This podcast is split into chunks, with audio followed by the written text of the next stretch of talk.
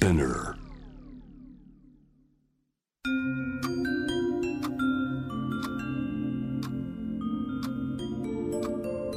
こんなこときっと取るに足らないからと性にまつわることを一人で悩み考えたことのある人たちへ。ここは気負わずに話せるお泊まり会。いつまでも終わらない会話の時間がその後の日々を支えるように個人的な思いの交換が私たちを救うのだ。私とあなたでおしゃべりを。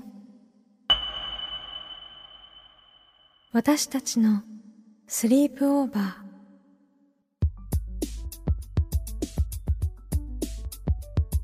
ミーユーの野村ゆめと Me&You の竹中真希です私たちのスリープオーバー。この番組は性にまつわる悩みや疑問を自分の言葉で自分の温度でゆっくりと心の扉を開きながら話していこう。そんなプログラムです。今回から新しいテーマがスタートします。題して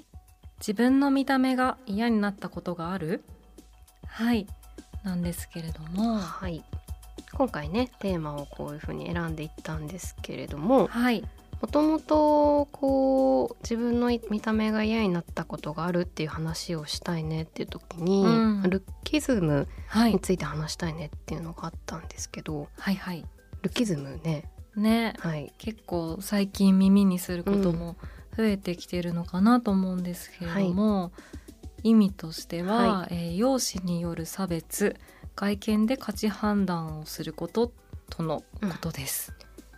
やだね嫌ですよね、うんもう差別差別は。うんいや、はい。うんだねあれだし。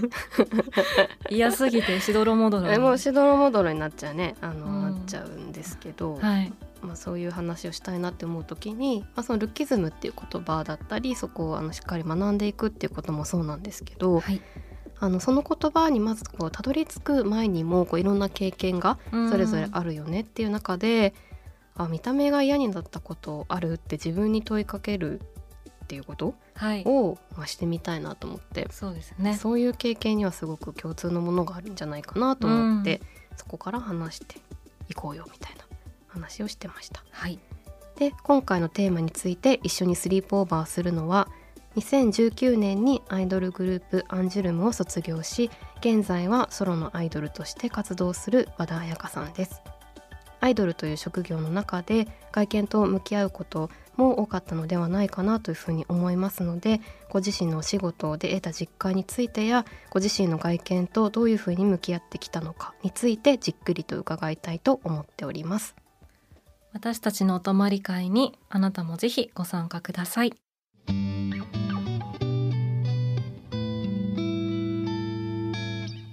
私たちのスリープオーバーゲストは和田彩香さんです。よろしくお願いしよろますしくお願いします。願いします。嬉しい。お久しぶりいです。やお久しぶりです。わーい。って言っちゃった。はい。はい、和田さんはシーズと私たちが、あのやっていたコミュニティメディアの時もインタビューですとか、、はい。ろいろ本を交換し合ったりするイベントとか読書会みたいなものとかそれでいろいろご一緒させていただきまして今回は、うん、自分の見た目が嫌になったことがあるというテーマでぜひお話ししたいなと思ってお越しいただきました。ありがとうございます。和田さんとはこういろんなお話をこれまでもしてきて、シーズでもいたんですけれどもそのジェンダーであったりとか、はいフェミニズムっていうことやアートを勉強されているっていう中ですごくそのまあ自分自身であったりとか、まあ、人間としてっていう目線ですごくこう物事を捉えて学ばれてる姿が印象的だなと思ってありがとうございはいます。おります。でそのアイドルっていうお仕事の中でも、その外見っていうことにこう自分自身も向き合う機会がすごく多かったんじゃないかなと思うので、ちょっと私たちもいろいろ聞きたいこともあるし、ね。一緒に話したいなと思っております。はい、えーそんな和田彩香さんを迎えた今回のテーマなんですけれども自分の見た目が嫌になったことがある？です。はい、はいでリスナーのね皆さんにあアンケートにこうご参加いただいたんですけれども、結果はイエスがですね95%おー。でノーが5%だったんですけれどもはい、どうですか？いやいやそりゃ誰でもありますよ。ねってついつい言ってしまいますよね。うん。なんか私はどちらかというと周りからも小さい頃から可愛いよ可愛いよって言われて育ってきて、なんか周りからどちらかといえばなんですけどやっぱり苦労するところなんてないよねって言われる側だったんですよ。うんでもそんな私でもいやいやいや私だってこういうところが嫌だと思うしっていうのは結構いろいろあって、うんうん。なんか最近髪切ったんですけどはい。髪切る時も肩より上に今まで切ってこれなかったのは肩幅が自分があるからそれを気にして今まで切れなかったんですね。で結構肩幅があるからそれが強調されちゃうなと思って嫌だったんですけど、うんでも友達に相談したらむしろそれがかっこいいんだから出したっていいじゃないって言われて、そうかと思ってやっと切れてあでも切れるようになったの20、えっと、7年かかりました。うん。なんかそうか。ん。もちろん私でもいろいろ悩むことはあるよっていうのは全然伝えたいですね。うん。ねうん。そうですよねこのその嫌になるっていうのが、そのね、はい周りからだったらこうねそんなないんじゃないかうんうん。みたいな、なっても自分の中ではあるっていう、でもそれもこうどこから来てるのかっていうのもありますよね。うんうんすよね。うん。結局自分の中から来てるけどそれも他人と比べて多分自分がうん。何かしらジャッジをつけちゃっているのだと思うし、うん。なんかどうしてもなんか私今までそんなに海外に長期的になんか滞在したことがないんでまだわかんないんですけど、うん。なんか美しいっていうそういう基準が結構バラバラであっていいっていうよりもうん。何か一つに固まってる気がしますよね、ね。日本にいると。なんかねうん。広告とかねいろんなものを目に触れてる中でこれがこうねいいんじゃないかみたいな、うん、なんか素直に自分が好きっていうままで生きるのが意外と難しいんだなっていうのは、うん。最近になってもすごく気づきますし、本当そうですね、でもどうしてもね人はそこの場所で生きてるから、その環境に左右されたり適応しようとしたりね、はい。っていうのはあるかなと思うんですけど。ね、なんか外見でこう人なんか見た目でやっぱりね、うん。みんながこう見えたりする部分なのでそういったもので測られたりとかすることって、まあ、どんな人も結構経験があるのかなって、うん。このアンケート見てても感じたところがあるかなと思うんですけれどもなんかいろんなパターンがあるのかなっていう気もしていて、よね。顔だけの顔のパーツだけでもないですよねね。何があるんだろうっでて。私の場合はあと肌の色ですね。それすごい思ってました。なんか集合写真とかでアイドルグループ時代に撮ってる時にはい。やっぱり周りのみんな結構すごい色白なんですよ。うん。でも自分はそんな真っ白でもないからあなんかえ白いっていいなってすごく思ったりとか、はい。なんでこう白くならないんだろうとかこんなに焼きやすいんだろうって思ったり最近はそんなこと全然気にしてないんですけども。わかります。でも私もなんか昔やっぱ美白って言われてたから、すごい焼けやすくて、うん。夏になるとすごい黒みたいになってた時に、別に黒いのだってすごいうん、健康的で素敵なはずなのに、ね みたいな。どうしても美白が一番って思ってしまいがちですよね。あと何があるかな？何があるかな？まあ、体型はよく聞きますようね。うん体型もね私も昔、なんかこうある人になんかパンツを履いてるのはちょっと似合わないよみたいなこと言われたことがあって。そんなだそんな。パンツもいろいろあるパンツかなもいろいろあるのに。に それを引きずってしまって、なんかもう10年ぐらい履けなかったんですけど、うん。でもなんか30ぐらいになって、なんでその言葉に引きずられてたんだろうって思って、うん。急遽履けるようになったんですけど。急遽履けるようになってよかった。は。きっかけはあったのですか？こう履けるなって思ったのは。それは、うん。でも本当にななんで履けないんだろうっていうのを振り返ってみたら、うん。あのーその言われた人に言われた言葉以外の理由はなかったんですよ。うん。なんかもっと自分のなんか美的感覚とか、うんうん。もっと別の部分に理由があるとしたら、うん。なんかいいんですけれどもなんかその人の言葉をそんなに信じなくていいんじゃないかなっていうふうに思って、履けるようになりました。うん、あのその身近な人に言われてあもうたった一人なんだけど身近な人に言われてあもうすごく自分のなんというかこう意識に影響してしまったっていうパターンもあるし、全然匿名なんだけど、匿名ゆえにでその人のことが全くわからないがゆえに傷ついてしまうっていうこともあるなと思っていて、なんかそういう、まあ、どっちにしても嫌だって話なんですまあけど。そうだねなんか服の場合で言うと、はい。なんか体型にこれが合ってないんじゃないのっていうそういったなんか言葉もあれば、うん。なんか服ってとか着るものって結構社会的になってくるじゃないですか、うんはい。どういうそのらしさをなんか表しているものになるのか、スカート履いてれば女の子っぽいねっていう風に見られたりだとかはい。別に自分はそういうつもりで来てなくてもなんか自分はそういう表彰自分をそうまとうものによってなんか他人から作られることも多分多かったからアイドルとして。うん。作られることとまた自分がもっと主体的でどういうものが着たいかっていう中でこの合間で結構揺れ動いてたのでなんか逆に自分はずっとスカートが履けなくてそれは女の子らしく思われるのが嫌だからっていう意味だったんですけど。でも最近はまたそこからさらに解放されて なんか何でも着れるようになったんですけどうんなんか服一つ取ってみても、とかルッキズムっていうにしても、パーツとかっていうよりもまたもうちょっと社会的な文脈にまで広がっていくことなのかなっていうのは、うん。なんか今のお話聞いてて思いますよね。ね本当に。今社会的っていう話あったかなと思うんですけれども、なんかそういうイメージみたいなものも、多分いろんな条件によって作られてくるのかなっていうふうに思っていて、例えばネットのいろんな情報であったりとか、うん。テレビに流れているものとか街中で見かけるものとか、さっきのねなんか美白とかはすごい広告で、広告。ね、確かに広告ですね。美。白ランキングとかあるからあやっぱ白くないと、うん。みたいな。なんかどこってこう思い出してみても思い出せないぐらいに空気のように結構浴びてる気がしてて。うんパッと目に入ったその広告の美白っていう文字だけで自分がそういう風にそれがいいことなんだって思い込んでるような気もしているし、うん脱毛とかもそうですよね。そうですね。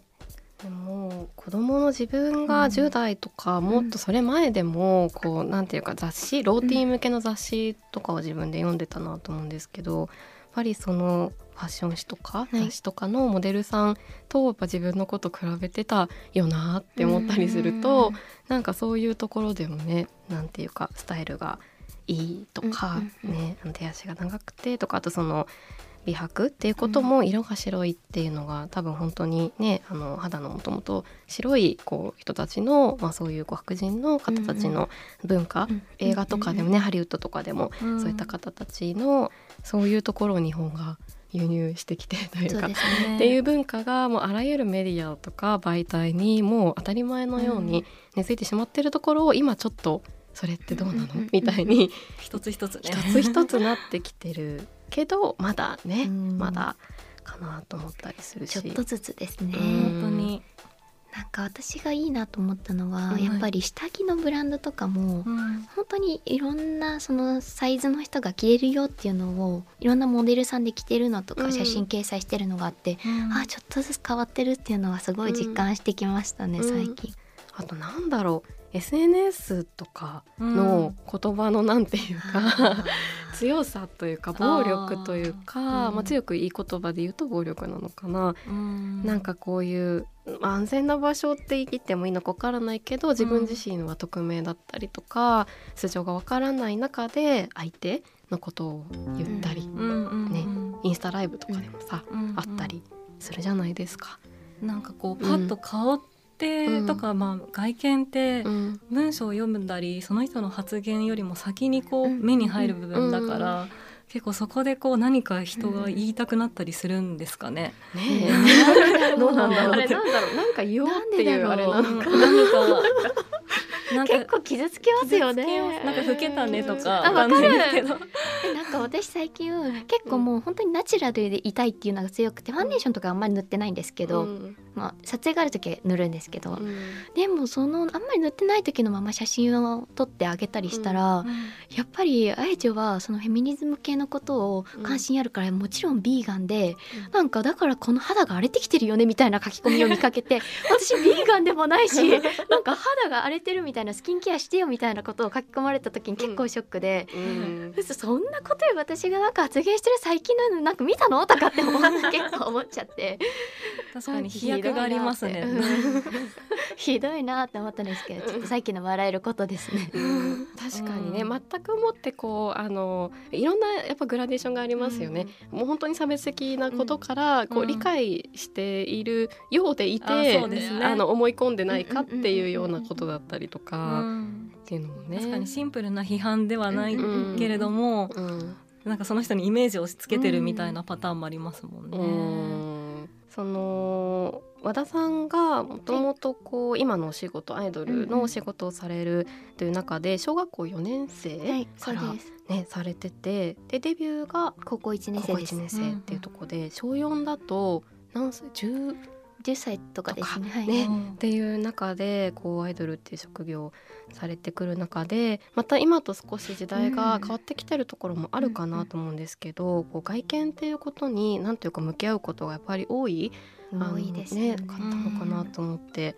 なんかどういうふうに向き合ってきたのかなっていうのを。なんかとにかくグループこれってなんかあんまりアイドルに限らず学校に置き換えても多分できるかもしれないんですけど、うん、いろんな解釈がなんかこうグループとか集団でいる時にやっぱり人が集まるとその中で自分の足の細さをこう目で追ってしまったりだとか、うん、じゃあ顔のパーツって自分はどうなんだろうって鏡でこう見返して隣の子はどうだろうって見てしまうもうなんか常に比較の対象がいるっていう環境だったので、うん、とは言ってもなんかそれなりに私がいたグループはなんかみんな好き勝手に自分の好きなこと伸ばしてはいけたんですけど、でもやっぱりその中では比較するっていうことは本当に日常的にあって、こう離れてみるとその比較を毎日するっていう環境では結構ストレスたまるなっていうのは負担になるなっていうのはやっぱ改めて感じてるし、なんかそれ自分の中でしちゃうのもそうだけどアイドルってこうステージに立ったりだとか、メディアでこう写真が出たりするっていう立場だとやっぱぱそれを判断するファンの方がいたりだとか、うん、もうちょっとそのファンとは言わなくてもなんか見てる応援してくれてる人たちがいたりなんかアイドルって難しいですけどいろいろイメージが勝手に想像されたりだとか、作っていくこともできちゃうからそん。なに本人のそのなんかその主体性ありきでなんか主体的に活動していることが全てではなかったりするから、うん、なんかそのイメージが勝手に作られることなのかそこからはみ出た瞬間になんかちょっと批判されてしまうとか、うん、髪を染めただけでなんかこの子はもうなんか純粋じゃなくなっちゃったみたいな声とか、うん、なんかそういうのってもうちょっと変わっていけばいいなって思いつつ、まあ、ちょっとずつもしかしたら変わってるのかな、まだ現状ちょっと分かんないんですけど、実際は、なんかそういうところはもっともっとあのこの社会の今のこの空気の中でアイドルのそういう世界もちょっとずつ変わっていけばいいなっていうのはすごく思うし、うん、でも自分自身はそのルッキズムとかっていうことに関してはやっぱりその顔のパーツを比べたりいろんな肌の色とかのメイクの仕方なんか分かんないですけどそういうパーツを比べてなんかそれに対してすごくなんかブースだったとか太いだとかそういうなんかすごく悪い言葉をこう投げかけるっていう意味でのその外見至上主義的なのがあるのとあとはやっぱりあの先ほどもお話ししたんですけど、うん、なんか自分がまとっているものと社会のつながりの中でなんか気づくことってなんか2つのパターンがあると思うんですよ。自分の場合は前者だと、まあ、その顔のことに関してとかは意外とそうやってやっぱ苦労ないよねみたいに言われてきがちだったからこそ、うんうん、なんかそんな顔ってあの判断しなくてもいいのになっていうのは逆に思うことで。じゃなくてなんか自分ができることとか好きなことっていうのをもっともっと見てくれると嬉しいなっていうのは結構感じてたし。ん。なんかその逆もありますよね。悪いこと言うんじゃなくて褒めてるつもりだけど結局顔が可愛いからいいんじゃないって全てそれになんか修練されてしまうとなんか自分もちょっともやっとする場面も結構あったりしたり。なんかその身にまとうことっていうのと社会の間ではもう常に常にもうなんかいろいろ葛藤があったのでさまざまあると思うんですけどでもそれはアイドルに限らずみんなあることなのかなって。でもやっぱこうやってちょっとずつなんかそのアイドルの世界をちょっと出て一人で活動を始めてみると、うんやっぱりいろんな分野があるじゃないですか、うん、アイドルの外出ても音楽にしてもいろんなジャンルがあるしダンスにしてもいろんなジャンルがあって美術に置き換えてもそうなんですけど、うん、なんかその中から自分の好きなジャンルをただ選び取ればいいだけなのに、うん、それがすごく難しいっていうのが窮屈だなって思うので。なんかそういろんなジャンルがあって人がそれを選び取れるんだよっていう社会になっていくといいなっていうのはすごい思いますよね。和田さんはその活動の中でアイドルっていうのもその偶像ではなくって人間であるっていう今のお話だとその見た目っていうことだけではなくその内面っていうことでその自分の例えば好きなものを身にまとったりとか、まあ、その意思っていうことを装いに反映させるってことをされていくっていう過程の中で何かしら例えばそのレスポンスというか関係性が変わってきたなとか思うことってあったりしますか、へーでもうんどうなんだろうな、なんかもちろん年は重ねるじゃないですか。うん。なのでそうなんか老けてしまったって言われればそれ終わりなんですけど、なんかそうじゃなく自分がなんていうのそんなに肌のあのシミとかうん。あのなんかいろいろ隠さないで写真に写っててもうん。なんか自分がそれで好きで楽しそうにしてると見てる人もなんか今日も楽しかったんだねってファンの方が言ってくれたりすると、うん。楽しかったってことがとりあえず伝わるとすごい嬉しいですね。なんか写真でいろいろ言われるよりも。でも和田さんの、うん。ねファンの方もすごいやっぱりありのままでいい自分を表現されてる和田さんをすごく、なんだろう応援されている温かいファンの方がたくさんいらっしゃるなっていうのを、あのシーズンの時からすごい感じていて、そうですね。ねうんなんかその嬉しいです。さっきの何か隠さなきゃいけないとかも、あと老けたうんうんみたいなことも、そもそもなんか老けてはいけないみたいな前提があること自体が、なんかねうそこに疑っていかなきゃいけないはずなのに、常にこうなんだろうままっさらな状態にどんなに年を重ねたとしても、うん。その状態がずっと保たれる方が逆に不安になるというか、なんだろう。確かにな。変化がないことの方が。うんうん。いい風に年を重ねていきたいですよね。うん。けどなんか逆にそれで思うのは、なんかそういったなんか自分の年齢とともにあの変化するその肌の調子なのか体の調子はもちろんありきででもそれとは別に自分がなんかなりたい理想像とかってあったりするじゃないですか。はい。なんかそれを追い求めることは全然悪いことじゃなくて、なんか可愛くなりたいっていうのも全然ありだと思うし、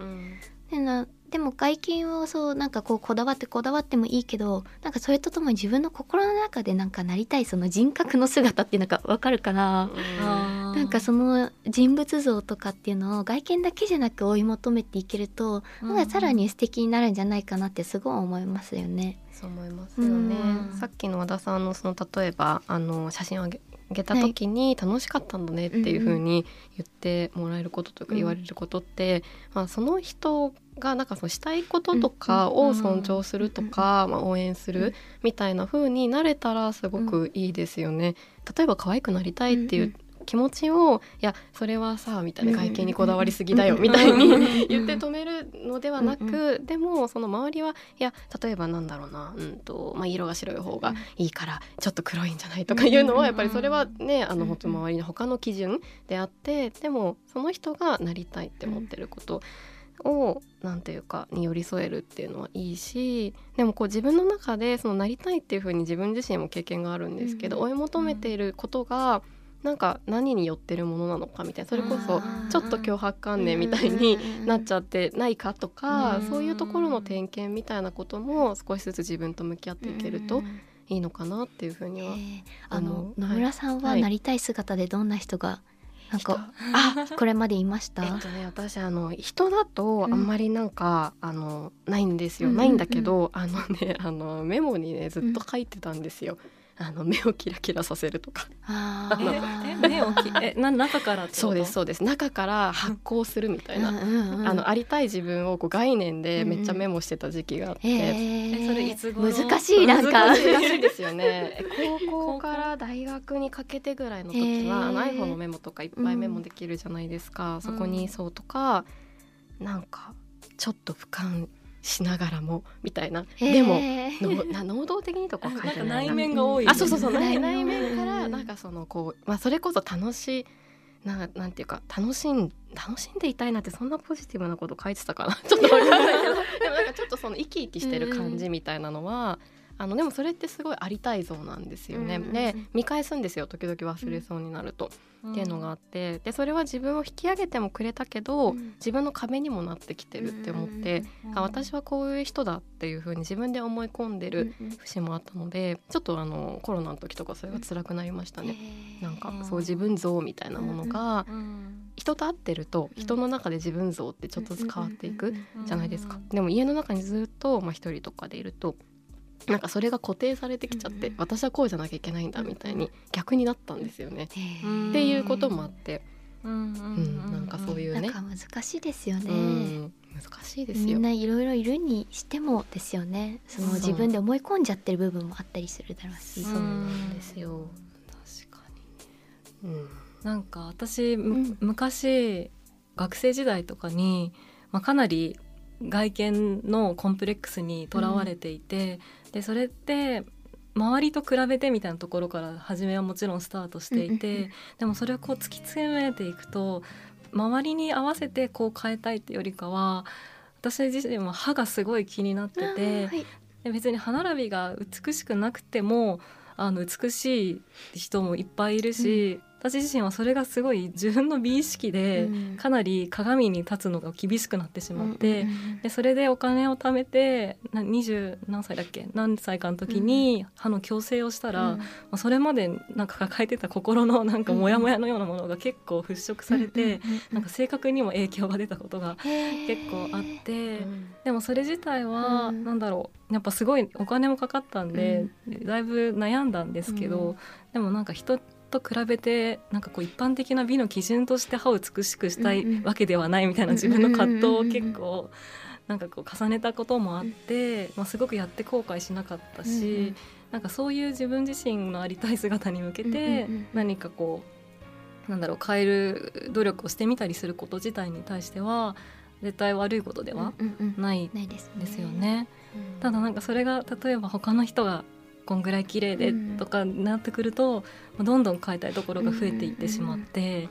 でどんどんなんだろう理想像に向けて自分を追い詰めていったりとかするようなうん。ことにつながって苦しくなってきたり、まあでもそこのねうんうんうんラインがどこなのかがすごい難しいんですけど。いつでもなんか周りがっていうより自分がどうしたいのかうまく気づけるといいですよね。うん。なんか自分も歯がすごい気になってて同じなんですけど、刃がずっとあってそれが嫌だったんですよ。なので私も大きくなってお金が貯まってから全部変えたんですけどはい。矯正して、あのでもそうするとやっぱ自分が嫌だったと思ったことなくなってすごい晴れ晴れしく晴れ晴れしい。うんもう今は何とも思わず もうこう笑うのもすごい楽しくなるとかそうですね。なんかそういうのはまた一つ変化があるから、うん。なんか自分がそうやりたいのであれば、なんかもうぜひ、ね。うんうん。なんか一歩を踏み出すことはいいなことなのかなとも思いますよね。ね、だからその境界線をねなんかすごくそう都度見つめながらというか、でも例えばとはいえ、うん。でもやっぱりその見た目で何かこううん。写真を見た時にパッと最初に顔がとか、うん。見た目がなんていうかこうどういい悪いとかジャッジとか判断する目しかもいい悪い善悪で、っていうようなことが最初に働いてしまいそうに自分自身もうんそういうこうんと経験ってやっぱりたくさんあるから、それってなんでなのかなとか、うんっていうことがそれはじゃあ今この環境だったらそうだけどそれこそね、うん。海外に出てみたらちょっと変わったりするのかなとかうん。っていう経験をねしてみたい和田さんでもうんフランスとかね行かれたりもして、でも旅？仕事はい。でしか行けてなくて、あそっかはい。で今コロナでずっと延期してるんですけど、そっかだからちょっとまあコロナ落ち着いたら、海外に長く行ってね。いろいろ研究してきますね。う んちょっと教えてはいほしいです。行きたいな、うん私も。ね。はい。さあというわけでそろそろお時間となってしまいました。次回も引き続き自分の見た目が嫌になったことがあるをテーマに和田彩香さんとスリープオーバーします。次回もよろしくお願いします。お願いします。お願いします。私たちのスリープオーバー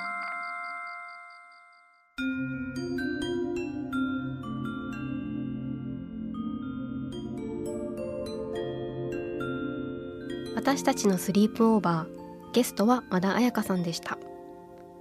はい、いろいろお話ししてきまして、はい。もねうねアンケートの結果から始まってアンケート自分の見た目が嫌になったことあるが、は95 95はい、パーセントっていうね。ね和田さんもご自身のね、はい。お話もしてくださったうんと思うんですけど、どんな人も結構ね、ありますよね。ありますようね。ん、そしてそれは何でなのかっていうふうに考えてみるとそれもそれぞれの体験によって違うと思うんですけど、うん、なんかある時見た雑誌であることもあれば、うん、見たっていう記憶がなくもう刷り込まれていた、そうですね。ねなんだろう CM とか、うん、うん。世の中がね、ね。世の中というものが、なんか語気強めじゃないあちょっと世の中というものがうん。作り上げているうん。と、そうですよね。クラスとかでもね、うん。なんか比べ合ったりとかさなかったですかランキングとか、あった、うん。もうやだよ、ねランキングはやだよね。あの可愛い子ランキングかっこいい子ランキングみたいなね、うん、ああいうのとかっていうのがもう幼い頃から刷り込まれているっていう中で、まあ、自分ねだけの問題ではないとうん、いうところを、うん話してきたのかなと思っております。はい、次回も自分の見た目が嫌になったことがあるをテーマに和田彩香さんとスリープオーバーします皆さんは性について悩みや疑問はありますか？番組の感想や今後特集してほしいこと私たちのスリープオーバーのホームページからメールでお寄せください。私たちのスリープオーバーは毎週金曜日配信です。気負わずに話せるお泊まり会私とあなたでスリープオーバーしていきましょここまでのお相手は Me&You の野村ゆめとう竹中真希でした